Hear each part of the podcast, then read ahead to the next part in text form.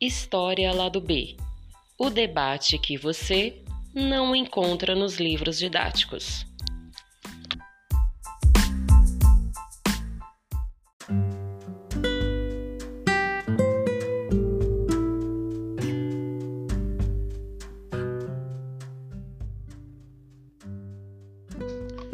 Salve, salve! Começando aí mais um História Lá do B, no seu episódio 15. Chegamos aí ao episódio 15, temos uma média aí de quase 400 ouvintes no História Lá do B, né? Episódios aí com mais de 180 audições.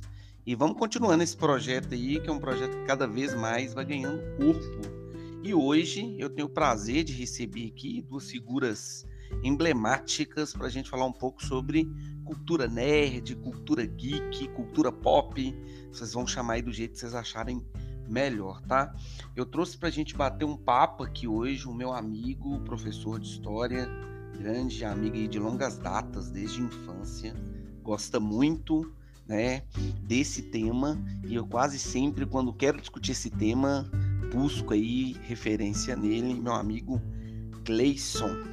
Rabelo. E aí, Gleison, muito prazer, muito feliz de você ter aceito participar de mais um episódio aí do História lá do B.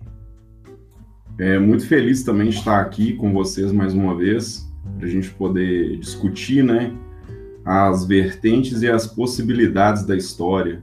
A gente sabe que é, existe, né, a história existe um, um campo de possibilidades muito grande e essa questão da, da história em quadrinhos, dentro dos conflitos, dentro do contexto de geopolítica, relações de poder, ela pode ser trazida também à tona, né? principalmente nesse momento que a gente está vivendo aí. Né? Mas muito obrigado. Outro convidado aqui muito especial, né? Participava dos Mosqueteiros Cibernéticos, também trabalhava esse tema de cultura pop. Nosso amigo aí, Julinei Nogueira. Julinei, muito obrigado por participar do nosso podcast hoje, engrandecer aí com seu conhecimento sobre esse tipo de cultura que é muito acessível aos nossos jovens e muito presente em Enem, vestibulares e que também todo mundo de certa maneira tem muita curiosidade em aprender e conhecer. Obrigado por aceitar nosso convite. Eu que agradeço, né, pela, pelo convite, né? Pelo convite de todos vocês aí, e falar de um tema que eu gosto demais, sou apaixonado. E bora jogar toalha. Vamos jogar toalha e partir para o debate. E presente, presente também, também nosso, nosso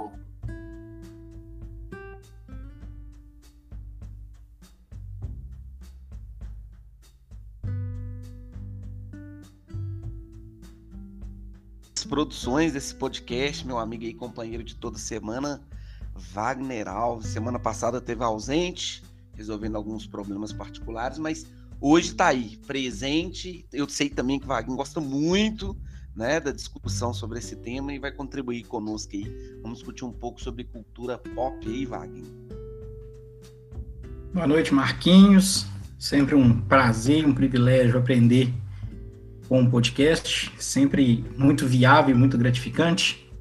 Né? Cumprimentar o meu grande amigo, meu grande companheiro de área aí, Gleison, né? um cara que sempre me deu todas as dicas aí, todos os caminhos na história, devo muito a ele, hoje o meu profissionalismo, é sempre um privilégio bater um papo e aprender com ele. E também cumprimentar o meu grande amigo Ney aí, né, Ney para os íntimos, Ney, que é meu amigo de futebol, meu amigo das peladas, e a gente sempre antes de começar um bate-bola, a gente sempre troca uma ideia sobre cultura pop, essas coisas. Então, obrigado, Ney, obrigado, Gleice. Tamo aí junto. Vamos lá, vamos debater. E o tema, o tema é bom, a pauta é gigantesca. Vamos aí, vamos, vamos começar um pouquinho. Obrigado a todos e boa noite.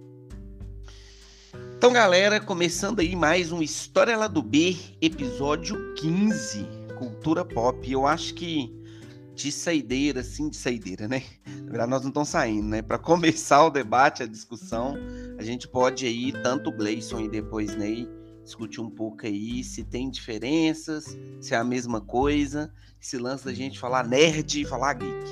Né? Cultura geek ou falar que é cultura nerd. Gleison trabalhou muito essa questão aí, Gleice, você podia começar nos falando se existe diferença, se nós estamos falando do mesmo do mesmo campo de interesse, como é que a gente diferencia ou não diferencia nerd de geek. Olha, é, aproveitando que a gente está falando de cultura pop, né? Eu acho que tudo, tudo começa, né? Nos, no início ali dos anos 60, né? Com, com o surgimento do que a gente chama de heróis rebeldes, né? O que, é o herói rebelde? Aquele herói que ele passa por uma série de problemas de ordem pessoal, passa por uma série de coisas, então o cara ganha ali os superpoderes ali, ele não quer salvar o mundo, né? Ele quer basicamente ganhar dinheiro com isso. Parte dessa questão a gente vê os filmes do Homem-Aranha, né? Homem-Aranha, assim que ele é mordido pela, pela aranha radioativa lá, ele vai para a luta e acaba querendo ganhar dinheiro, tirar um pouco de proveito com isso.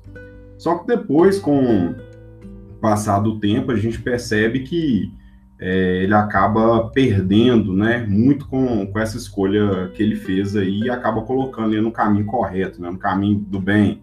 Aí tem aquela frase célebre, né, grandes poderes com grandes responsabilidades. E, e o que, que era isso, né? Durante esses anos 60 aí, as pessoas que gostavam de, de história em quadrinhos é, sofriam um determinado tipo de preconceito, né, pelo fato de não se encaixar nas coisas. E por isso que as histórias ficaram tão populares, né? Porque as pessoas começaram a se encaixar dentro daquela perspectiva de, de surgimento de uma tribo, né? Uma tribo urbana diferente, né?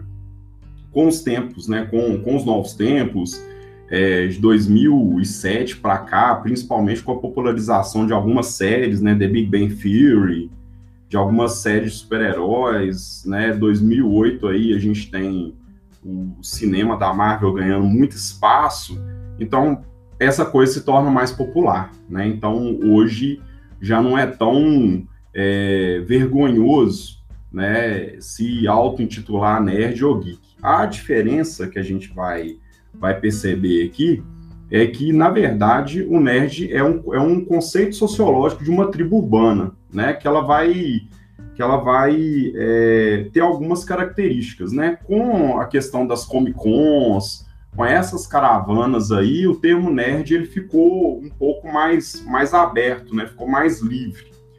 E o geek, na verdade, é, ele está mais relacionado com outras questões da cultura pop, que é a própria questão mesmo de coleção, mangá, anime, é, então jogos de tabuleiro, então, meio que diversificou algo que, de certa forma, acaba tendo a mesma perspectiva, né? Você pode ser um nerd com característica geek, ou você pode ser um geek com característica nerd.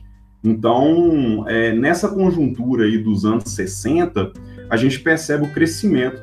E isso também foi visto muito bem, né, pela própria questão do, do sistema, como uma probabilidade também de ganhar dinheiro, porque esses festivais, tudo que é relacionado à cultura nerd, à cultura geek, ela tem um alto valor atribuído, né? Que é o caso, por exemplo, das revistas, dos colecionáveis, né? Então isso tem um grande valor dentro dessa cultura. E aí, Julinei, você é geek ou você é nerd ou você não é nenhum dos dois? É igual o Gleice falou aí muito bem, né? A gente é uma mistura, né? É uma miscelânea aí de, de, de definições aí. Então, é, hoje cresceu muito essa, essas definições, igual ele falou muito bem aí, principalmente pela questão financeira, né? Hoje em dia virou, virou status ser nerd, né? Virou status ser geek. Então, é, hoje em dia todo mundo quer ser um geek, quer ser um, um nerd para ganhar dinheiro no YouTube, para ficar famoso e quer dar palestra, quer quer estar tá na, na Comic Con, quer estar tá em vários eventos geeks para ganhar dinheiro. Então, é, mas na verdade, nas suas raízes, né? Nas suas raízes mesmo, é, o, o, quem é geek, quem é nerd, se orgulha e, e não faz muito, muita alarde, não. Fica, fica mais na dele, é mais quietinho. Aquele, aquele estereótipo de nerd que a gente via, né? Pessoa de óculos, de, de roupa toda engomadinha, camisinha para dentro, né? Que era estudioso não deixa de ser também um pouco de nerd, que a pessoa que é nerd, ele busca conhecimento, ele quer conhecer o mundo, ele quer conhecer as coisas. Então não deixa de ser um pouquinho disso também. Mas, como se diz, a mistura. Vaguinho, já aproximando aí dentro, os dois trouxeram essa definição tão interessante aí sobre nerd, geek, a gente já poder, poderia começar a aproximar a ideia do herói, né? Eu sei que você é um cara também que curte aí essas discussões sobre heróis, desde o tempo que eu te conheço, você sempre tem um encanto, leva seus alunos para assistirem filmes sobre heróis, trabalha esses filmes do ponto de vista histórico, sociológico, arrisca até na sociologia, fala que às vezes sabe muito, mas também trabalha essa questão da sociologia. Como é que você vê a questão do herói dentro dessa cultura pop aí, né? A questão do herói. É, eu acho que essa terminologia do herói é uma terminologia um tanto quanto emblemática e problemática ao ponto, do ponto de vista histórico e sociológico, porque a partir do momento que você cria um conceito de heroicização, você passa a colocar determinadas pessoas como responsáveis por, por determinados tipos de situações. E a gente sabe que dentro de um, de um debate amplo, é, não se faz nada politicamente, economicamente, juridicamente falando, motivado por uma única pessoa ou exclusivamente um único grupo. Né? Quando a gente trabalha a questão do herói a partir do ponto de vista histórico, o herói ele é sempre construído por uma elite dominante que utilizaria dessa figura como representação de um poder para uma determinada época. O Gleison pode aprofundar um pouco mais nisso aí, sobre a própria questão do Tiradentes, né, a própria questão do, do Jean-Paul Marat, da Revolução Francesa, né, a própria questão do, da transfiguração do herói, do herói na figura de Lenin, na Revolução Russa, e assim sucessivamente. Então, o herói, ele acaba criando né, na, na, na população, mediante um discurso que é formado e um discurso que é construído ao longo do ensino, a partir de uma ideia de que aquela pessoa é responsável por um determinado tipo de padrão comportamental e, consequentemente, ele se torna um Marte de um determinado tipo de grupo, o que não necessariamente é uma verdade. Né? A gente sempre tem essas ramificações. É, e eu acho que essa questão do herói ela se torna uma coisa muito mais profunda, porque se cria a ideia e o estereótipo que o herói ele é um messias, ele é um, um, um, uma espécie de provérbio de que seria a relação e o único responsável pela mudança. É, não se modifica nada, não se salva nada sem a figura do herói. Então se cria na ideia do herói o inalcançável, o inatingível. E intitular alguém ou algo, um determinado fato, uma figura de herói, como a própria ramificação da personificação do, do corpo, do rosto de Cristo, na, na questão de Tiradentes, no próprio Getúlio Vargas como grande herói do Brasil, na própria figura do Lula ou do próprio Bolsonaro, como tem gente que o, o ramifica, isso está muito relacionado a essa ideia. E eu gostaria também já de associar e ver o que, que os nossos convidados acham é sobre essa intitulação do herói, como que essa base do herói se faz, principalmente num contexto que é um tanto quanto dicotômico. Né? Você tem uma cultura dos anos 60, dos anos 50, anos 70, principalmente nos Estados Unidos, uma ramificação de uma contracultura muito forte, né, heróis que estão dentro dessa ideia do movimento de contracultura e que, na maioria das vezes, são heróis que criticavam essa sociedade capitalista, essa sociedade opressora.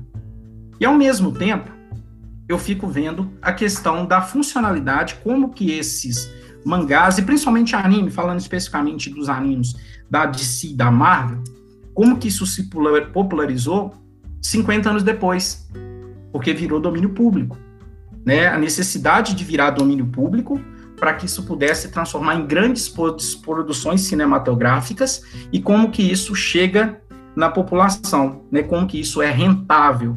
Então, seria talvez uma própria desmistificação da, do conceito básico do herói pela lógica da contracultura a hoje produções gigantescas e faraônicas, mega produções que arrastam milhões de pessoas com intuito lucrativo, isso não seria um tanto divergente na sua origem? O Vaguinho, você tá falando isso aí, depois vocês reclamam que eu começo a fugir da pauta, né? Vocês começam a discutir, eu começo a fritar aqui e pensando algumas coisas aqui. E aí o Julinei o Gleison pode começar, mas eu queria só fazer completar a provocação que o Vaguinho fez. E aí, Gleice, você pode abordar Julinei depois pode completar. Eu, eu vou usar uma termino, terminologia que o Vaguinho não usou aqui, criando aqui, tá? Na verdade, o contra-herói. Né? Por que, eu tô falando do contra-herói? Hoje a gente vê no século XX os contra-heróis fazendo muito sucesso. Eu vou pegar o último filme do Coringa, que é genial, simplesmente genial. Né? Você trabalhar a perspectiva de um contra-herói. Né? E aí, voltando na história, Gleice Julinei pode apontar também, quando surgem os heróis, principalmente dentro dos quadrinhos clássicos, Gleice é que gosta aí dos quadrinhos clássicos, você tem a figura ali do contra-herói também né? Então eu fico pensando nessa essa relação dicotômica ou dialética. Wagner chamou de dicotômica, eu vou chamar aqui de dialética, do herói e do contra-herói. Como é que você vê, Gleis, essa relação e aproveitando essa questão que o Wagner falou, do herói e do contra-herói? Olha, é, aproveitando que Vaguinho fugiu da pauta, eu vou fazer o contorno aqui e vou responder sua pergunta em duas partes, Wagner. A primeira delas é o seguinte: na história, né? A gente sabe que quando você tem a questão da criação de símbolos, historicamente você necessita de criação de heróis para dar sustentabilidade para servir aqueles que necessitam naquele instante é, da, dessa relação. Então, o que, que a gente percebe? A gente percebe que da mesma forma que você constrói, né, você precisa construir para chegar a um ponto de civilismo. Né? A gente percebe muito essa relação dentro da história. Quem são os heróis da história? São aqueles heróis que a gente ficava levantando bandeira no 7 de setembro, que precisam ser lembrados. Duque de Caxias, o próprio Tiradentes, Getúlio Vargas. Então, a fundação histórica desses heróis. E quando a gente joga nessa relação das histórias em quadrinho, a gente passa a perceber que não tem muita diferença, não que um, um herói, às vezes, ele surge de uma relação para dar sustentabilidade. Então, a questão do anti-herói, na verdade, ele vem rompendo o paradigma. Né? A gente tem ali 38, a questão da criação do, do Superman, né? e ali a gente vai vendo ali é, Gotham City se equiparando com Nova York, da, da questão do surgimento do próprio Batman, e aí a gente vai percebendo essas questões. Só que chega um determinado momento em que essas histórias já não colam mais. E aí a gente tem uma releitura de heróis que vão surgir a partir dos anos 90, que é o anti-herói, que é a questão mesmo do, do Deadpool, que é a questão daquele herói que ele não tem muito compromisso com a justiça, né? Que é justamente aquele modelo de sociedade que está sendo expresso ali durante essa questão. Eu quero fazer um adendo na sua fala, Wagner, aproveitando que você fugiu da pauta, eu vou fugir também, é, porque eu aprendo rápido. É, a própria questão mesmo dos estúdios Marvel, da própria questão da Marvel, a Marvel teve falida, a Marvel teve para fechar as portas. Isso aí em 96. E aí eu vou trazer algumas coisas que eu acho que as pessoas às vezes não pensaram a respeito. Por exemplo, é, alguns filmes que a gente assistiu eram filmes de roteiro que foram vendidos da Marvel. O MIB, Men in Black, é, o próprio própria questão do, do Homem-Aranha. Teve uma história que, que o Michael Jackson queria comprar o Homem-Aranha e logo depois ele foi vendido os direitos para a Sony. Os X-Men que foram vendidos para a Fox. Então, isso aí, é, como eles tinham uma gama muito grande de heróis e começaram a ter uma necessidade de produzir então a história, ela meio que voltou. Eles a partir então dos, dos anos 2000 ali começaram a fazer releituras das histórias clássicas para tentar agregar uma quantidade maior de fãs durante esse movimento. Então, é, a gente percebe, né, basicamente aí, que muito filme que a gente assistiu, às vezes o roteiro era até da Marvel, o próprio Blade, né, então é, essa ideia mesmo dessa construção. Né? A gente vai ver que tem heróis que foram construídos, o próprio caso do Pantera Negra, né, que foi um, um, um herói que teve a construção muito forte, muito grande. O Manta e a Adaga são super-heróis também porque são negros, porque discutiam questões de, de, de, ordem racial, no momento em que os Estados Unidos tinham uma segregação racial gigantesca. Né? Então, é, o herói também ele vem como um indicativo também daquele modelo da sociedade. Né? Então eu, eu, percebo dessa forma, tanto na questão histórica quanto na questão da história em quadrinhos. Julinei, Julinei e como é que, como é que essa, essa questão? É, na, na, minha concepção, assim, é, desde o cinema, é, principalmente no teatro, né? É, você lembra de, da, da comédia de Dante, né, da comédia dell'arte, sempre tentam trazer a, a, a verdade do que está acontecendo sobre o mundo, né? Então, é, eu vejo o cinema, mesmo nos dias atuais, mesmo diante dessas, como diz, é, você falou, essas, nessas produções faraônicas, né? É, essas produções, essas mega produções, elas trazem alguns conceitos que, que, que que devem ser trabalhados dentro do ser humano. Então, é, antigamente, realmente, o, o, esse conceito de trazer à tona a, a, algumas misérias do ser humano era muito presente. Era muito presente, a gente via na, quando surgiu X-Men, quando surgiu é, alguns super-heróis, o próprio Superman mesmo, que muita gente não vê, ele, ele traz muita, muito do, do ser humano, né, que, que é ser humano que quer tudo e não consegue nada.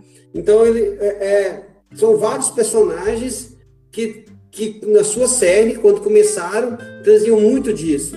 Mas, com o tempo, é, foi se perdendo pelas produções. Mas, ainda assim, ainda assim tem esse, esse trabalho com, com, esse, com essas produções novas, né? E eu vejo que os heróis, é, igual falou aí, os heróis, eles, eles são, desde desde essa época aí é, da, no nosso Brasil, né? Gente mostrou em Tiradentes, né? É, esses heróis que faziam parte, né? Os, os heróis, até mesmo, como se diz, lá, na, lá no Nordeste, né? O Lampião, né?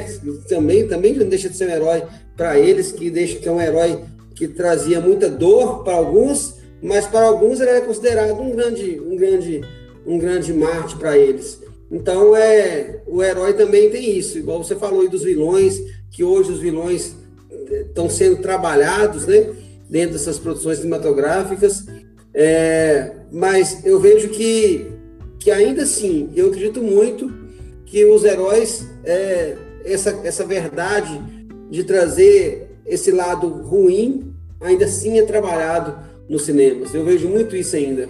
Eu tento pegar muito para esse lado.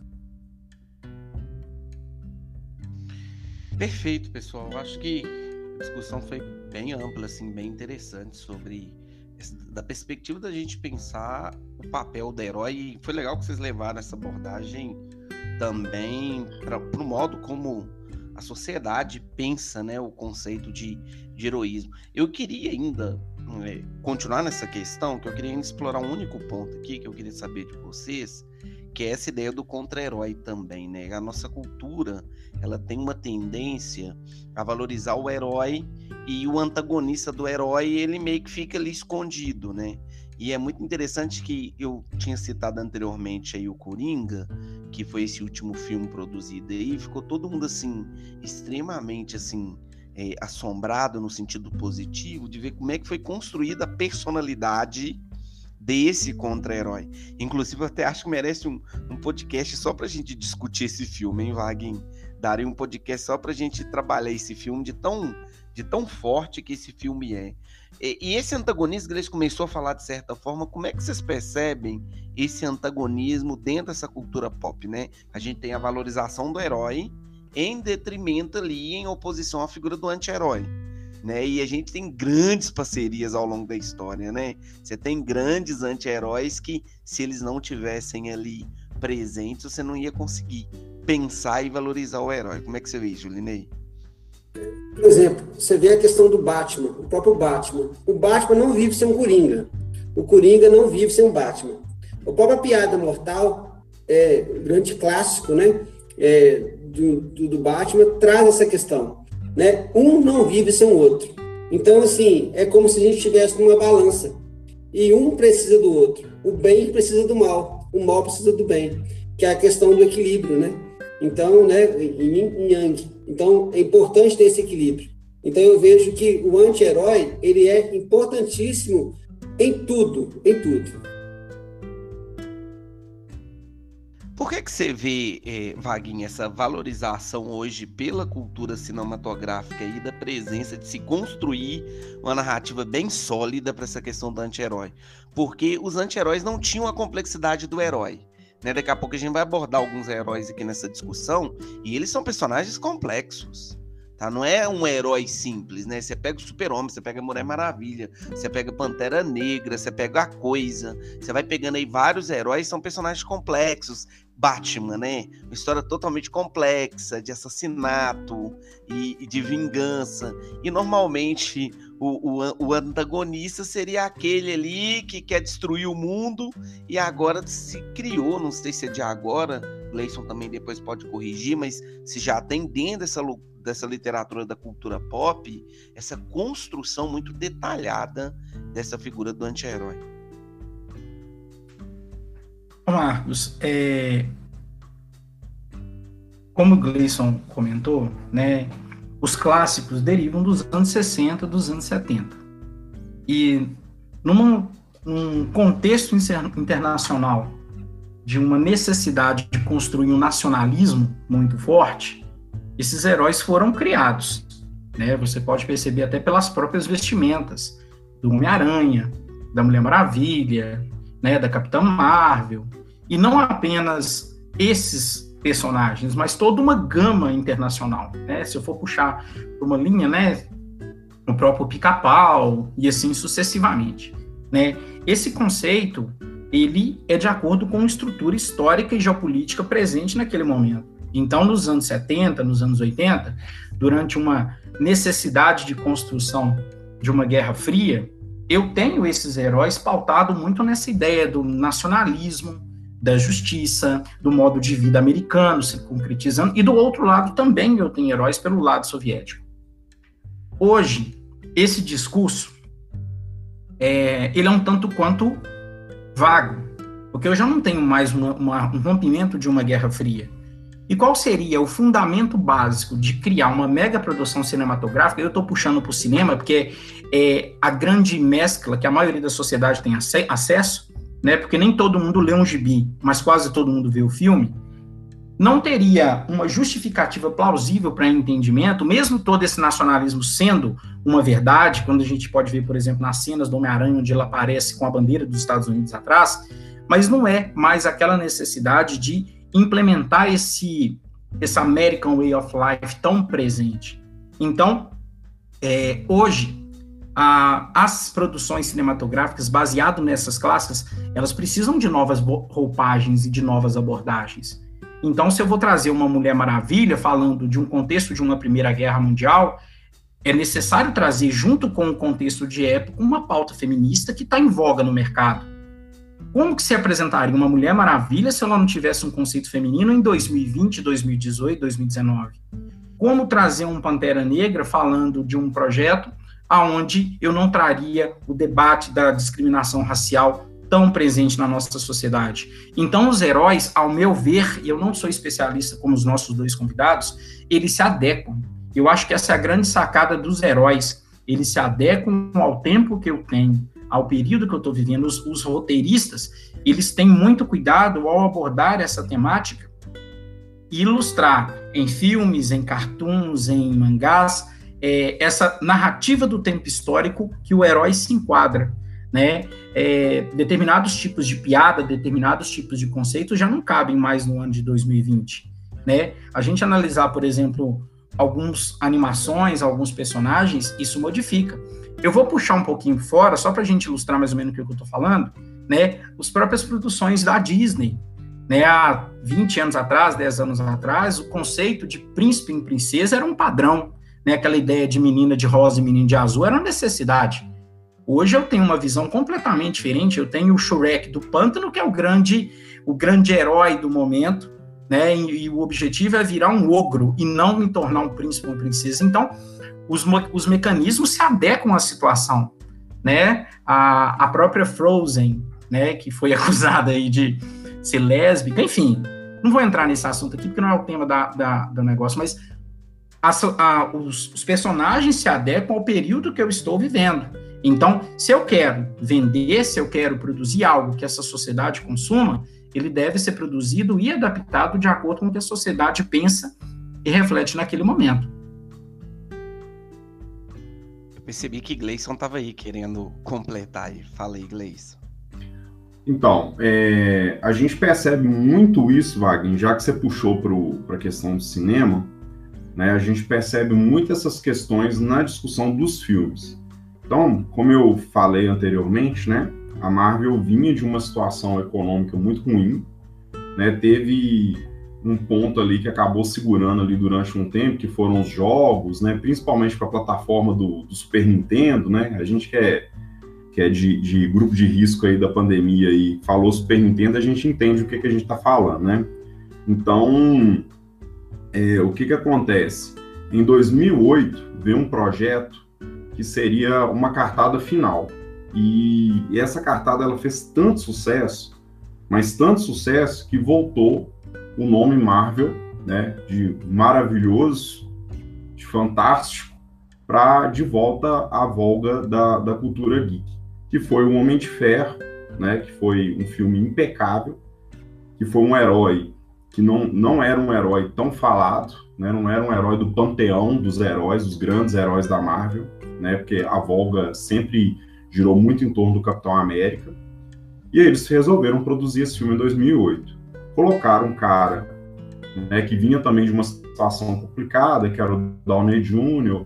e tal, para poder interpretar esse herói tão complexo. Porque se a gente for parar para pensar, o, herói passa por diversos dilemas aqui. E o Homem de Ferro não é diferente desses dilemas, né? E aí o que que acontece? Vem a produção, vem um filme super musical, se você for parar para pensar. É, a história original foi na Guerra do Vietnã. Eles levaram essa questão para a Guerra do Afeganistão. A Guerra do Afeganistão, no momento que o filme foi lançado, historicamente falando, 2008, você vai perceber ali que os, os americanos já não apoiavam tanto a investida dos Estados Unidos. Então foi uma coisa que meio que acabou criticando também essa, essa questão de enviar tantos jovens, de enviar tantas pessoas e gastar tanto com a guerra, porque se você, para quem lembra do filme, né, vai perceber que uma das coisas que o Tony Stark, na hora que ele cria a armadura e ele percebe o dano que a indústria de armas causa, ele começa a criticar isso e começa a querer produzir outro tipo de, de, de produto que ajude a humanidade, né? E é uma crítica muito interessante que ele faz. E aí a trama do filme gira em torno dessa questão. Então foi uma adaptação, né? Foi uma adaptação que deu muito certo para o cinema. A mesma, a mesma questão do Pantera Negra, né? Que é um filme que eu sei que você gosta muito, que você tem um carinho muito especial. Chega no final do filme, você não consegue ter raiva do vilão. Você vê, percebe que o vilão é uma vítima da, da própria situação, da própria cultura e da própria relação. Então, a partir do momento em que essas questões ficam em voga, uma parte do Pantera Negra que eu acho fantástico é aquele discurso dele dentro do museu, que, ela, que ele vira e fala assim: não, beleza, tá perfeito, eu vou levar. Ela fala assim: mas você não pode levar. Aí ele vira para ele e fala assim: será que alguém deu esses produtos? Ou vocês foram lá e tiraram né, que os itens do museu? Né, que é uma discussão muito bacana dentro do filme. Então, a partir dessas questões, a gente percebe que existe sim uma preocupação, né? Existe sim é, uma questão de adequação mesmo à própria relação histórica vigente, né? Então a gente percebe dessa forma, e pelo menos é a minha percepção, né? Genial é, esse trecho do filme, essa parte do filme e perfeito. Eu sou suspeito para falar de de Pantera Negra, porque eu não tenho essa toda essa habilidade que vocês têm dentro desse universo. Eu nunca fui um, um fã incondicional e, e até posso aqui revelar que assisto, mas de forma muito menos intencionada do que vocês consomem esse tipo de, de produção, mas é, é, muito sacado pensar dessa maneira, pensar também essas construções, não só no sentido anímico, né, no sentido do entretenimento, mas a questão sociológica, a questão social presente dentro dessa discussão. vamos caminhar aqui para a gente pensar um pouco como é que esses heróis se enquadram aí dentro do contexto da geopolítica, né? A gente poderia começar a discutir um pouco aqui. Gleison terminou falando, Gleison volta comentando também como é que esses heróis aparecem dentro do contexto da geopolítica. Wagner depois poderia completar, Julinei também falar um pouco. Gleison, como é que esses heróis aparecem nesse contexto? Bom, a, a gente percebe que esses heróis aparecem no contexto da Guerra Fria, né? É, a própria a própria questão mesmo de, de, geopolítica, né? Ela, ela começa a mudar a partir dessa, dessa relação.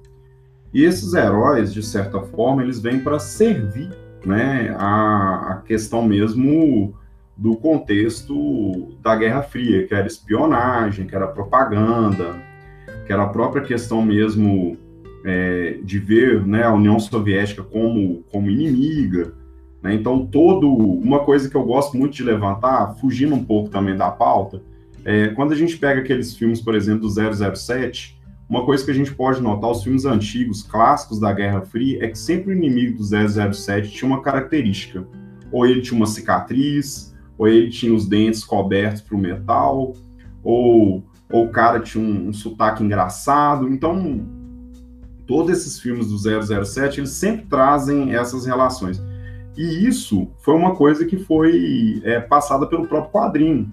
Né? O próprio Quarteto Fantástico, ele nasce da, da própria corrida espacial. Né? Então, a gente percebe ali que é, havia essa, essa perspectiva dessa corrida espacial, os Estados Unidos não estavam ganhando a disputa da corrida espacial. A corrida espacial estava na mão da União Soviética durante muito tempo, até a criação da NASA. A gente a história nos ajuda nessa questão aí. E aí a gente passa a perceber que é o seguinte, é, a narrativa era sempre uma narrativa que pontuava, né, é, em uma corrida espacial contra uma nação estrangeira inimiga. Então, essa narrativa ela era muito pontual à própria União Soviética.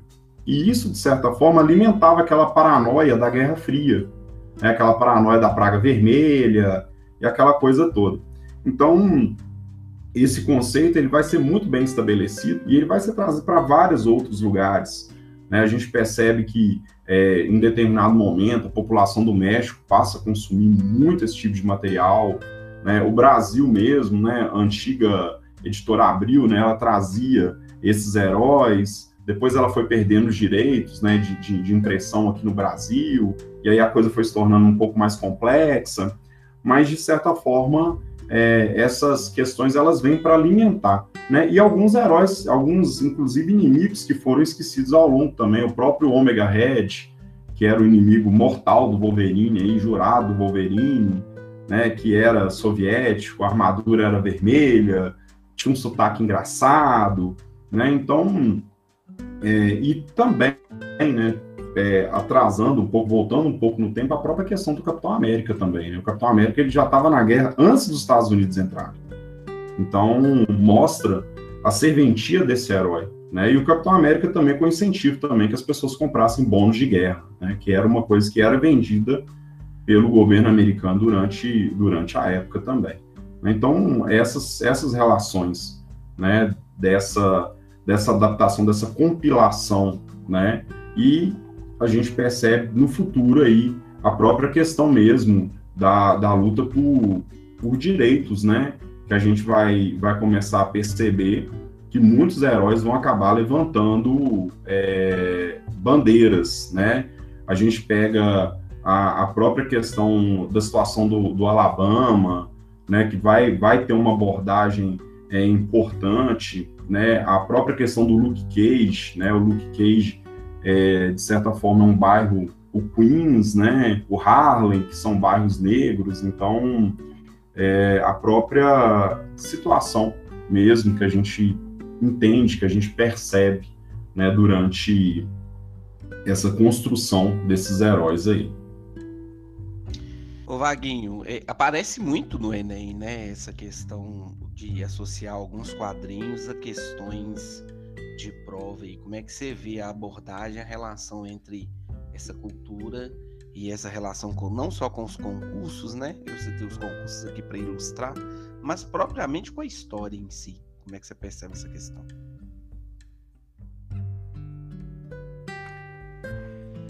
Oh, sim, de fato, de fato, com uma certa presença, né, a gente tem os heróis sendo abordados, se eu não me engano, se eu não me engano, foi em, em 2008, 2009, que caiu uma questão do uma questão do Capitão América socando o Hitler, que é até a capa 2008, o Gleice está me ajudando aqui, 2008, que é a própria capa, a capa da edição número 1, né, do, do, do gibi do Capitão América, e ele dando um sopapo no rosto do, de Hitler.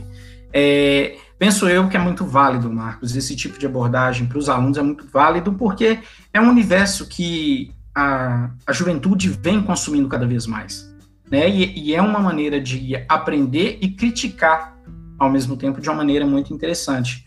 Então, eu só me lembro no Enem de uma única questão, eu posso estar até equivocado aqui, né? Eu lembro que também já caiu uma, uma questão associando o Homem de Ferro à Guerra do Vietnã, a questão da cavalaria aérea, na FUVEST, é, mas você tem muito campo para isso, você tem muito campo para isso, né? Só que a linha educacional é muito ampla, né? Então, é, sempre preparo os cursos aí sobre, sobre essa questão, abordado voltado para as provas, e é de fato muito interessante e bastante viável. E é uma maneira de levar os, os, os estudantes ou as pessoas que de, de fato gostam desse tipo de tema a estudar um pouco mais a geopolítica, a questão da sociologia, enfim, eu acho muito viável. Julinei, é, quadrinhos, cultura e história. Como é que você vê essa relação aí dentro dos seus grupos de discussão e de estudos aí?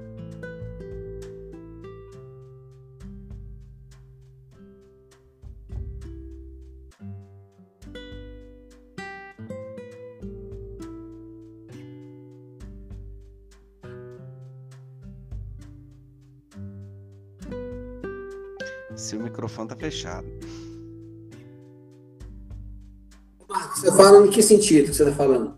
Como é que se vê, como é que dentro, dentro então, essa questão de relação, relação das histórias e quadrinhos, na, na história, história, em provas, né?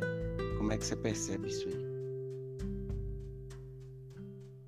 Acho que é importante colocar isso nos dias atuais, né, para os alunos perceberem é, algumas nuances, né? É, então, para eles conseguirem resgatar essa questão do heroísmo, do patriotismo. Então, isso é muito importante colocar dentro da, das provas, dentro das escolas, né? E eles perceberem que, que há muitos desses heróis são pessoas comuns, né? Que conseguiram, através de pequenos feitos, conseguir se tornar heróis.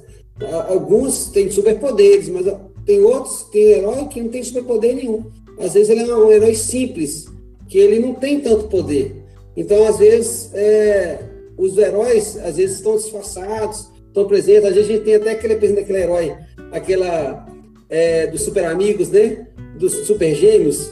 Já viu o herói que mais sem poder ridículo do que aquilo? Mas a presença deles diante do grupo enriquece o grupo pela amizade, pelo companheirismo, né? Por outros valores que vão além do simplesmente os poderes ridículos que eles têm, que às vezes um é transformado em balde d'água que não vai servir para nada. Então, o contexto ali é outro, é o conceito de amizade, né? Então, isso é muito importante colocar nos dias atuais para mostrar justamente esses valores. Eu queria abordar com vocês agora. A gente tinha feito um cardápio de vários heróis, vai ser difícil a gente falar sobre todos, né? Se a gente for aqui dar destaque um por um, nós vamos sair daqui quase é, 10 horas da noite. Mas eu queria, eu, eu pensei em chamar a atenção para os super-heróis aí que vocês mais gostam e que necessariamente chamam mais atenção. Claro que você pode abordar um ou dois que vocês acham interessantes aí e por que vocês gostam desses super-heróis, quais são as questões que estão dentro da temática e da narrativa que esses heróis é, representa, o que chama a atenção de vocês, para a gente poder trabalhar um pouco essa noção do herói aí a partir dos, dessa variedade de heróis que a gente tem aí. Aí eu volto com você, Julinei. Qual desses heróis aí você mais curte e que te chama mais atenção?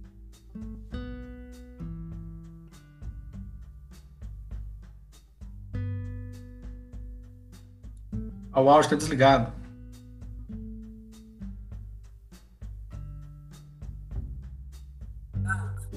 Tem que acostumar com isso.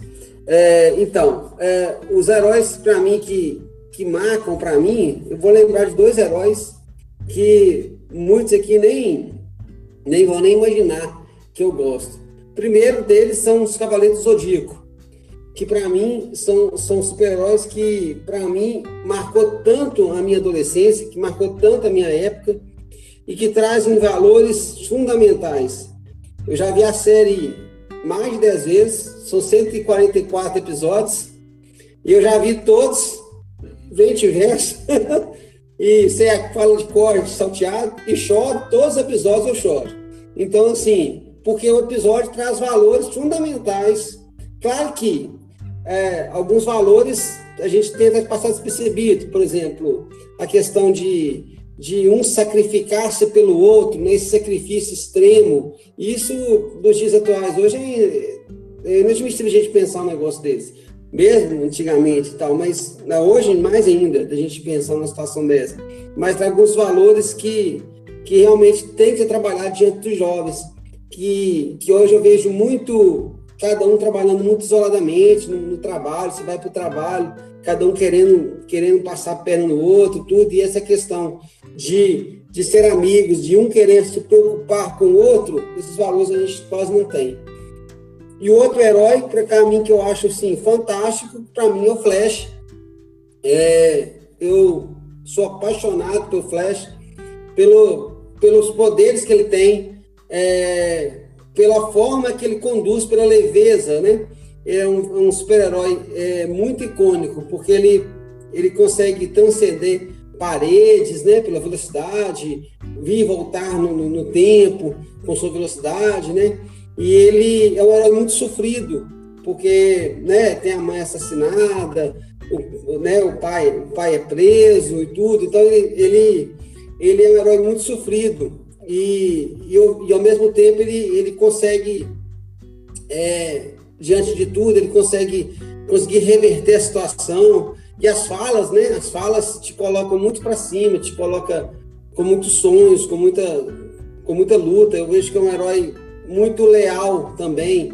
Ele vê que ele não mata ninguém, ele é um herói, sabe, um herói limpo. Para mim, um herói limpo, né? É um herói clássico, aquele herói clássico que a gente que acredita que a gente fala assim, ah, meu pai é um herói, né? Aquele herói que a gente imagina nesse nesse contexto assim, para mim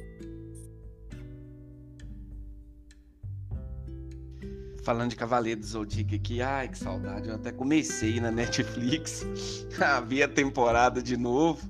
Tô no momento ali que, vocês que gostam de Cavaleiro do Zodíaco, eu sei que Wagner também é super fã, momento ali que o Shiryu vai perder a visão, né, pela, pelo Cavaleiro de Medusa.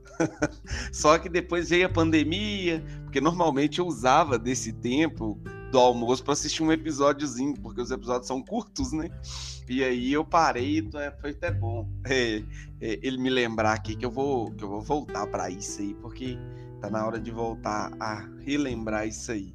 Tá, Gleice, e aí? Aqui, foi até bom você lembrar de, de perder a visão, mas eu, queria, eu já ia perguntar qual da visão, qual parte de visão que perdeu. que ele perde a visão as três vezes. Não, essa é a primeira, aquela primeira parte ali, que eles estão indo para as casas do Zodíaco tipo, ali, já chegaram no santuário. O órgão pensão que ele perde, é a primeira. É, essa cena é fantástica. Sangue, horrores, né? Sangue escorrendo, horrores. É, justamente esse, foi esse, nesse momento aí. E aí, Gleison, sei que você tem uma relação aí bem grande aí Fala pra gente aí os heróis que te chamam a atenção, por que te chamam a atenção, em que contexto aí você vê esses heróis.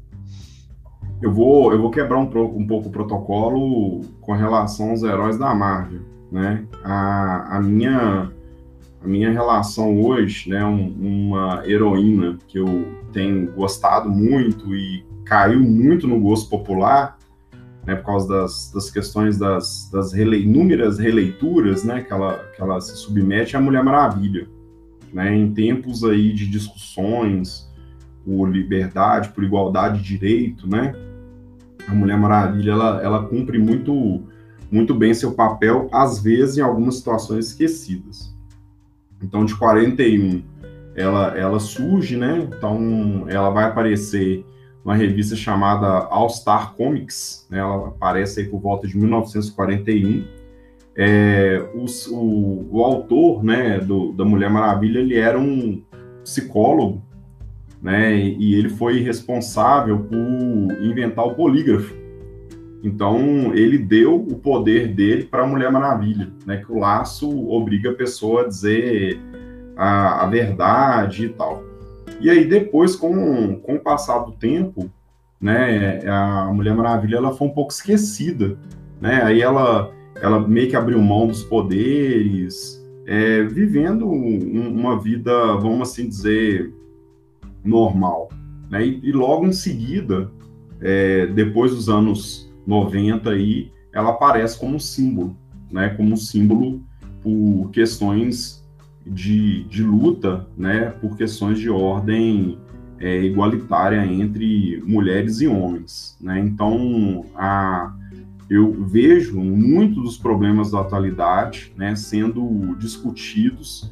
Inúmeras manifestações eu vejo muitas mulheres se vestindo de Mulher Maravilha.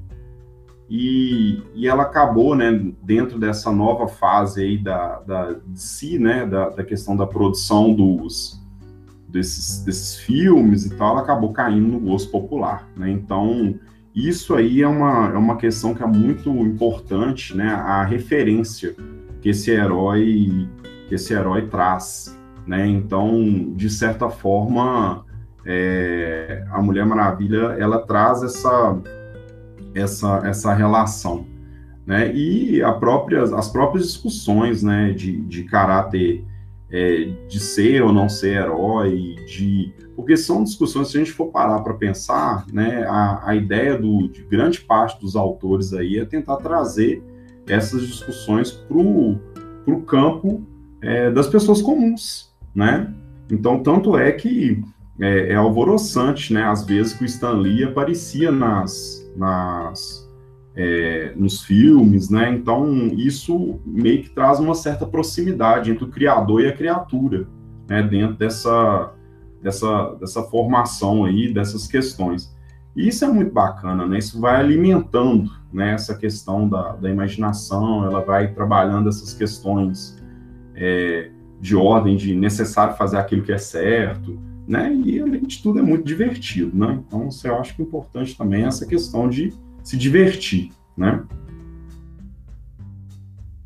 E aí, Vaguinho? E o seu herói aí? A, a lista é grande, né? Existem vários aí que chamam a atenção, né? Eu, eu, eu sou muito fã dos Cavaleiros do Zodíaco, como o Julinei falou, né? Desde a época de moleque, eu lembro que eu saí da escola, corria para poder pegar na antiga extinta TV Manchete, né? Concordo muito com o posicionamento do Gleice, eu acho que essas novas abordagens são essenciais, né? É, e essa ideia da, da construção da figura do herói é extremamente importante. Eu vou ficar com o clássico, né, de todos aí, eu acho que talvez aquele que tinha maior, marcou mais a minha infância, principalmente pela construção, né, a ideia da amizade, a ideia da necessidade de se formar e de se entender perante a sociedade, ser aceito na sociedade, né? Como o Gleice falou, a famosa expressão, com grandes poderes vem grandes responsabilidades. Para mim, o Homem-Aranha é o personagem que mais marcou a minha infância, né? De todos os gibis era o que eu mais gostava de ler, e justamente por causa da, de um, da construção né, que se faz através do personagem, um personagem infanto-juvenil, que ao mesmo tempo que ele vai desenvolvendo seus poderes, ele também vai desenvolvendo o senso crítico do que é, do que é justiça, do que é certo, do que é errado. E nas lutas dele, ele é um, ele é um, ele é um tipo de personagem que ele é muito crítico, ele é muito sagaz, ele vai lutando e fazendo uma série de piadas, piadas essas que estão muito relacionadas ao conceito das coisas que acontecem, né? Então, é um personagem que eu, eu realmente gosto muito. Agora, de anime, eu vou fugir, não sei se os, os, caros colegas vão lembrar aí, mas eu era muito fã e ainda sou muito fã de um anime chamado Yu Yu Hakusho, é um anime um anime da década de 80, se eu não me engano, muito interessante, né? interessante né? E, e, Fantástico. E é, é, muito bacana. Quem nunca assistiu o Yu Yu Hakusho, eu acho que vale a pena, porque as lutas são épicas, né? a, a ideia de valorização dos personagens são demais, os traços são muito bem feitos, e para mim marca a história da dublagem brasileira, né? É, a dublagem é genial, as piadas são brilhantes, o modo que se fala, o uso de, de metáforas, uso de linguagens do nosso cotidiano, né, coisas que a gente falava no dia a dia, você vê um personagem daquele falando, eu acho que marcou a história da antiga Rede Manchete, marcou principalmente né, é, a ideia de como se via os animes na televisão. Eu acho que todo mundo aqui deve ter começado, né, ou pelo gibi ou pelo anime e vai se graduando. Então, é, talvez seja o anime que eu mais goste. Então, eu fico nesses dois aí. É interessante você falar de Yu Yu Hakusho, porque aí a gente tem que puxar Churato, a gente tem que puxar Churato, Yu Yu Hakusho, Cavaleiro do Zodíaco, ou seja, nós vamos lá para TV Manchete, né? Que era, que era aí da nosso, nosso divertimento, divertimento da Pode fazer um podcast sobre isso, hein? Interessante. ah, e outra coisa, só só complementar uma coisa que o Vaguinho falou, que aproveitando que eu interrompi, que é a questão dos heróis da dublagem. A gente não pode esquecer desses heróis. Eu até coloquei na minha pauta aqui que eu coloquei, e essa, quais são os heróis? Para mim, um dos heróis é Hermes Baroli, que é o que dublou o, o de Pegasus. Então ele marcou muito a minha infância. Então não deixa de ser um herói né? Você vê, mesmo ele não tendo poderes e tudo, é também um herói, né? Então isso é importante. É, não, essa questão dos heróis da dublagem eu também acho sensacional, porque todo mundo vai se associar aqui no Brasil pela dublagem que foi feita em cima daquele personagem, né? Tanto que quando você assiste um filme e você escuta a voz, você fica assim pensando de onde que você escutou anteriormente essa voz, que essa voz não é estranha, essa voz ela acaba de alguma maneira estando relacionado a algum tipo de dublagem aí. É, você estava comentando aí, por incrível que pareça, né? Eu, depois de um certo tempo, vendo Gleice comentar, Vadim comentar, é, eu, eu gostei muito do Pantera Negra, assim. Era um herói que eu pouco conhecia, mas eu não sei se essa questão identitária tá pegando muito para mim nos últimos tempos. Eu tô muito voltado por essa questão identitária e é algo que tem falado dentro de mim como uma forma de entender, estudar, perceber. Não só esses dias eu até fui convidado para falar sobre racismo estrutural numa escola. Eu fui falei com a professora assim: "Ah, eu não quero falar sobre minha experiência mais não. Eu tô querendo é falar sobre essas questões sociológicas, históricas que estão permeando essa discussão". E aí eu sempre penso no Pantera Negra sabe? Eu assisti o filme duas vezes, andei depois lendo alguma coisa, a gente gravou um podcast sobre Pantera Negra, quem se interessar é só escutar ele aí depois, ele ficou muito bom, o podcast que a gente gravou sobre Pantera Negra. Então eu gosto muito do Pantera Negra, sabe? Eu acho um, um, um herói, assim, muito interessante pelo todo o contexto de falar de África, de falar de uma nação desenvolvida em África, de falar de um metal precioso em África. E aí eu acho isso, assim, fantástico. O Gleice lembrou uma cena, me chamou a atenção para uma cena que eh, muitas vezes eu nem percebia, mas também ela é fantástica, essa cena do museu. Eu gosto muito é da última cena também dele falar para ele ser jogado pra ele ser jogado ao mar, porque a escravidão, a morte é melhor do que a escravidão, né? Que é a última cena que eles estão em cima da montanha, assim. Mas eu gosto muito do, do, do Pantera Negra, eu acho mais contemporaneamente, né? Fugindo aí dessas referências que a gente buscou na questão do anime, também uma questão extremamente importante para mim aí, esse olhar sobre o Pantera Negra.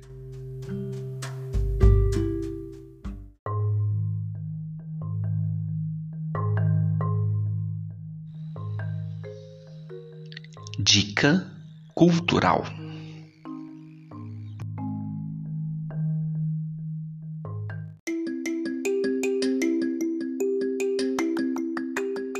Pessoal, a gente vai encaminhando então aqui. Já passamos uma hora e dez aí de podcast. Aí a gente tem agora aqui um quadro que é o quadro de dicas culturais. A gente sempre pede aos participantes para falar uma dica, alguma coisa que esteja assistindo. Eu sei que apareceu várias dicas aí, a gente foi comentando, né? Cavaleiro do Zodíaco, aí apareceu várias dicas. Mas eu queria que vocês reforçassem aí. E aí, enquanto dá tempo de vocês pensarem, toda vez que eu falo isso, alguém se, nossa, você me pegou desprevenido. Dá tempo de vocês pensarem o que vocês vão indicar aí. Eu vou indicar duas músicas, tá? Duas músicas de um cantor que eu sou suspeito, um cantor assim que para mim é um gênio. O cara é um gênio, gênio, gênio, gênio. Eu sou muito fã do Emicida tá? E por, por que que pareça, todo mundo vai pensar que eu vou falar de Pantera Negra, que é a música que vai encerrar esse episódio, mas eu queria falar de duas músicas que o Emicida foi fazer uma busca, né? Principalmente histórica. E para quem não sabe, o Emicida, ele tem uma característica que eu acho sensacional no pensamento e na música dele, de ser um cara que entende muito de história entende muito de história. Porque todas as músicas do Emicida têm embasamento histórico. E aí eu trouxe duas, dica de duas músicas para os nossos ouvintes escutarem. Uma é Inácio de Catingueira, né, que fala, conta a história de um repentista escravo negro que vai conseguir se libertar da escravidão vencendo uma batalha de repente no, no sertão nordestino. E aí o Emicida faz uma música muito interessante sobre o Inácio, um dos nossos heróis apagados pela essa história que é a história do ponto de vista do dominante, né? Essa dialética positiva aí, né? Que, que, que a gente tem costume de aprender nas escolas. Então, Inácio de Catingueira, pesquisem essa música. Essa música, ela é sensacional. E Yasuki, tá? Outra música que eu queria dar uma dica é Yasuki. Para quem não sabe quem é Yasuki, Yasuki foi um escravo moçambicano que foi junto com a missão né, jesuíta parar no Japão. Tá? Yasuko foi parar no Japão. Chegando no Japão, ele demonstrava tanta, tanta esperteza, tanta capacidade de luta, que ele acabou se transformando ali no Japão do século XVI, do Japão medieval. Ele acabou 1500 e pouquinho, ele acabou se transformando em um dos grandes parceiros do imperador japonês. E, e genial é que o Emicida vai buscar a relação negra no Japão.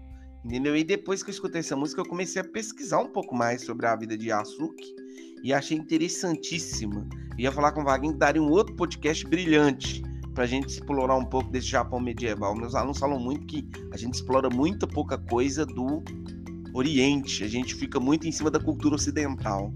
Aí qualquer dia chamar aí esses professores de história para a gente trabalhar essa questão do, do Oriente. Mas minhas duas dicas são essas, além de Pantera Negra, que é uma música que o Emicida faz em relação ao herói, que tá aí preso, vocês vão escutar aí no final do episódio. Então, Inácio de Catingueira, tá? E Açuki, Pantera Negra, três músicas que vão falar um pouco desses heróis escondidos. Não Pantera Negra não, mas Yasuki e Inácio Catingueira, esses heróis escondidos na história do Brasil. E aí, Gleison, que, que você pensou aí para indicar para os nossos ouvintes? Olha, para questão de literatura, né, eu acho que o, Cavaleiro das Trevas do Frank Miller, eu acho que é um, uma revista muito bacana, traz aí um, uma perspectiva bem legal do Batman. É, para assistir, cara, eu, eu terminei agora, gostei muito, que foi a Umbrella Academy, que eu achei que foi assim muito entregou muito do que foi do que foi prometido, tá caindo no gosto popular, então muito bacana também. E um para botar uma pulguinha atrás da orelha, uma uma pimentinha, a série da HBO Watchmen, que eu acho que ela faz uma crítica social muito bacana. É uma é uma série é, relativamente muito boa, muito bem produzida, é, entrega além da expectativa. Então é uma série que você está no episódio lá 8, 9, a série ainda está te trazendo novidades, está te surpreendendo. Então, assim, é uma série que foi feita com muito capricho. Então, é, são, são fora, fora o cinema da Marvel, né? O cinema da Marvel é, com exceção de pouquíssimos filmes, né, eu tiraria aqui uns quatro, cinco filmes dessa compilação aí de, de mais de 10 anos, né, de, de, cronologia de cinema, os filmes da Marvel, né, o Endgame, eu, eu achei que muitos fãs falam que não, mas eu gostei, eu achei, achei legal é, o fim de, de, de alguns heróis, o início de uma fase 4, então, os filmes da Marvel também, né, eu indicaria também. E as animações da DC Comics, né? Tem um, uma animação que, inclusive, eu li a revista em inglês na época, um aluno meu trouxe dos Estados Unidos a revista, que é o Filho Vermelho, Red Son, que é o E se o Superman tivesse caído na União Soviética. Né? Então, é uma, é uma trama muito bacana, é, um, é uma história também muito bem amarrada, e quebra, rompe essa questão do paradigma também do super-herói incorrompível, né, dentro dessas relações. Então, assim, dá para fazer uma crítica muito legal, dá para fazer uma análise muito bacana também dessa, dessa animação. As minhas, as minhas dicas são essas. E aí, Julinei, o que, que você pensou aí de indicar pra gente? Você que tá aí dentro desse ambiente também, trabalha com isso, pensa. Trabalha que eu digo que é, gosta, né? Curte esse tipo de, de, de abordagem. Cara, você pegou bem na mão, porque é difícil, cara. porque assim, você. A gente gosta de tudo. E aí, o que, que a gente faz? Eu tento ver que, que eu, de repente eu posso me encaixar melhor para ver o que eu posso de indicação. Então, minha primeira indicação é a, é a trilogia de Batsan, é, que, é um, que é um filme novo, que um, na verdade o, filme ele são três filmes, tá? É, 2017, 2019, 2020. O último 2020 agora chama Oferenda da Tempestade. São três filmes: é, O Guardião Invisível, é, O Legado nos Ossos e Oferenda da Tempestade.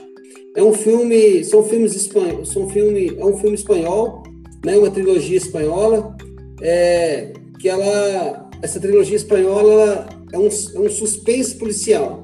Então traz a história de uma detetive que tá, que tá, que vai para a cidade dela lá, ela, ela mora nos Estados Unidos e vai para a Espanha para resolver algumas coisas, né? Resolver alguns, alguns dilemas lá que ela é chamada para resolver alguns um suspense, vai resolver um, um grande problema lá com, as, com, as, com, o desaparecimento dos bebês. Velho, é fantástico. É uma trilogia que eu indico para todo mundo, para todo mundo assistir. Eu estou encantado com a trilogia, não consegui não. Eu ficava temporada, você, você conseguia até dormir depois, querendo ver o outro filme. Então, muito bom. O outro que eu vou indicar é o Flashpoint Paradox, que é um anime é, do Flashpoint, que até agora vai mostrar no filme do Flash, é, de Ezra Miller, né? Que o filme vai, vai, vai trazer essa questão. Mas eu indico para quem, quem gosta de ver o anime, é, de procurar o anime, que o anime é bem fiel e, e traz, e traz muita coisa do, do mangá. Do mangá não, desculpa. Do, da, do, do, do, do gibi, né? Da, dos quadrinhos. Então ela traz muito, muito disso. Uh, então assisti mesmo o Flashpoint Paradox, que é muito bom mesmo, muito bom. Riquíssimo de, detalhe, riquíssimo de detalhe. Agora, uma terceira recomendação, um plus, uma menção aqui que eu quero fazer, que é assistir o canal do, do Luiz Celari, o canal Hero Mania. O Luiz Celari fala de cultura nerd. Então, o Luiz Celari fala muita coisa de filme, muita coisa de série. Então, é, principalmente das séries da DC, da Marvel. Então, para quem gosta, para quem é aficionado com, com isso, e, e para quem às vezes está querendo conhecer mesmo e está querendo aprofundar, é uma ótima oportunidade. Já traz muito conhecimento mesmo. Então, vale a pena assistir. Então, são esses três: a trilogia de Batman, é, o Flashpoint Paradox e o canal Hero Mania com Luiz Celari.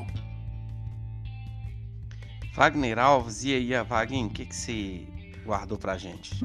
Então, Marcos, depois de tantas dicas bacanas, é, e essa pauta, eu sempre gosto de trazer alguma coisa dentro da pauta, eu vou indicar um filme que eu vi essa semana, inclusive fui indicado por um, por um aluno meu que traz essa ideia de do herói da vida cotidiana, o herói normal, o herói sem poderes, né? que é a necessidade de sustentar a própria existência. Eu assisti um filme muito interessante chamado O Mordomo da Casa Branca, que é um filme de 2013 do Daniel Liss, né, o, o diretor.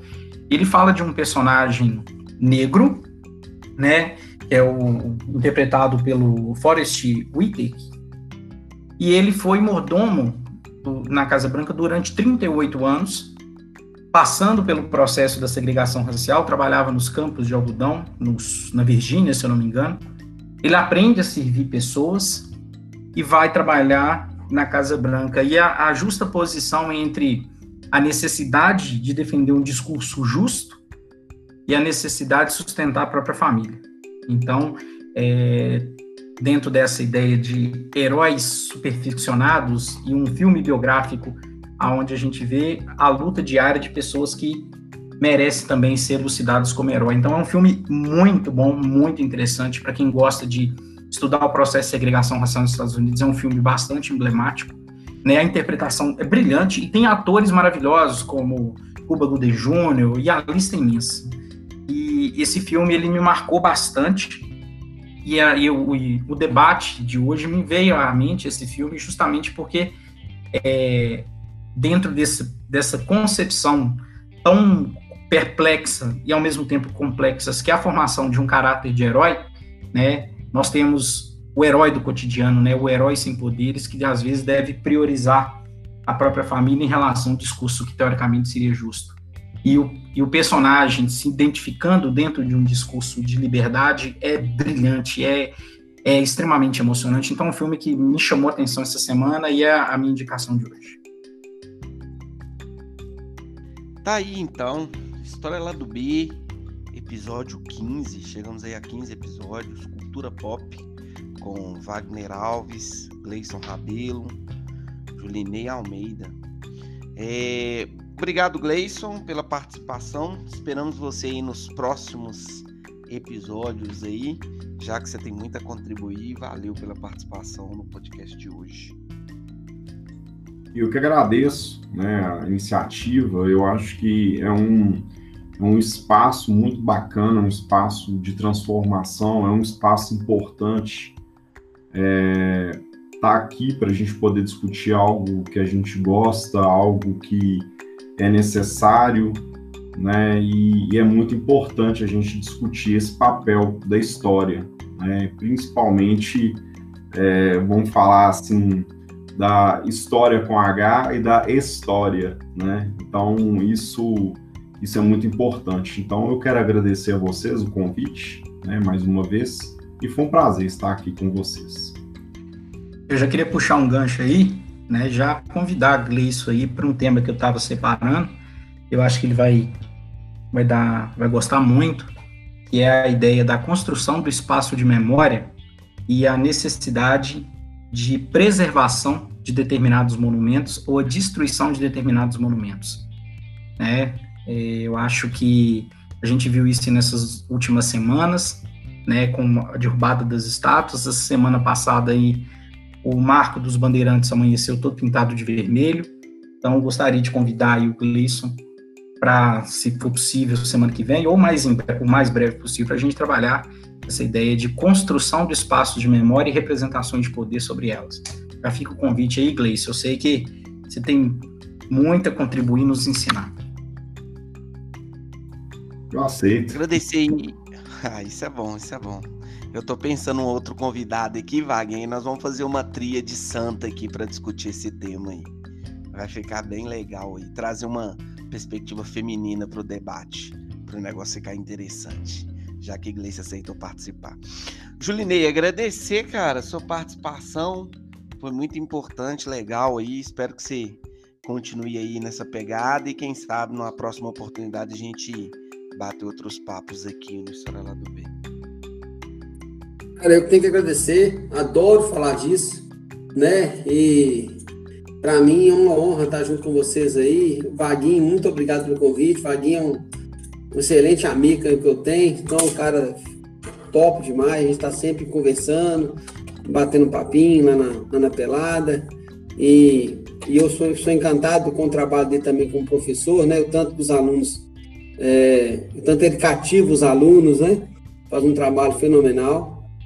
E, e eu quero sim, é, se vocês puderem, estão me chamando para outros, outros podcasts, com certeza, porque eu gosto de falar de tudo.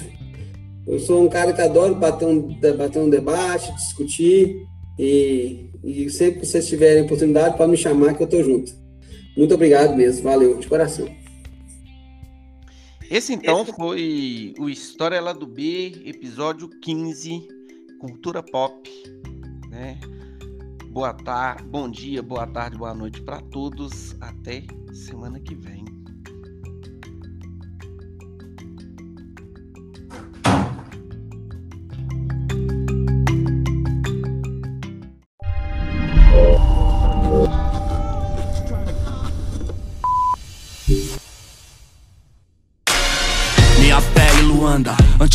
Antissala, Ruanda, tipo Tchala, Wakanda Veneno Black Mamba Bandoleiro em bando, quer o comando dessas bandas? Essa noite cês vão ver mais sangue do que Hotel Ruanda. A era vem selvagem, pantera sem amarra Mostra garra negra, eu trouxe a noite como camuflagem. Sou vingador, enganador dos esmagado pela engrenagem. Cês veio golpe, eu vim sabotagem. Místico, mil orixás num panteão Bravo, mato o colono, pô no fim igual leão, eu te salvo. Tuxando grave mesmo, entrave nunca, eu agravo. Monstro monstro Crânio vibrânio, te corto em 12 avos. Raio tipo Zayn Bolt 10 mil volts. Ancestrais aplaudem, gravam em sem coach. Memória longa, pavio curto nesse approach. Pá, digam que o Zika voltou tipo macaco Quadração e frieza, mano. Se a barra é pesada, certeza é voltar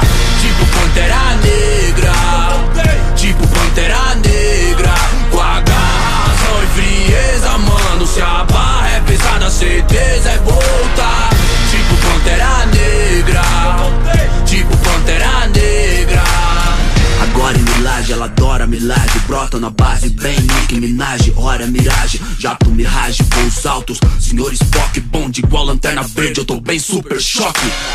Um novo mar vermelho, uma nova travessia. Pro povo ter reis no espelho, minha caneta cria. Rua, tem, Superman mais tecnologia. Simbólico tipo guia na madrugada fria. Vim esmagar boy que debocha da cultura black. Um Kasparov abrindo a mate assinar o cheque. Sou anti-senhorzinho, independente nas track. Rato, respeita meu tempo, não seja moleque. Se vende Stanley, o Spike Lee, meu Bruce Lee. Tô levando o Brasil estilo Maurício com Bruce. Tipo Solange, um lugar na mesa. Negra ou morena Na dúvida, chame-a de princesa.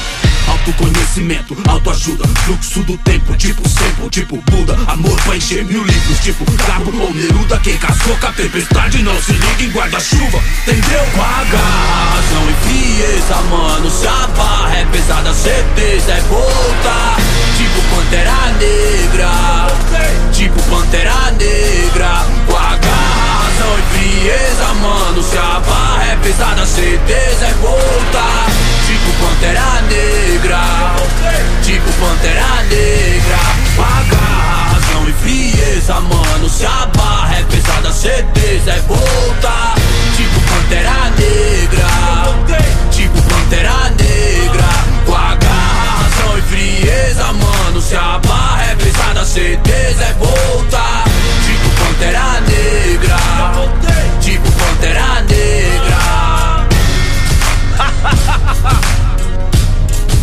isso mesmo, titio. A rua é nós.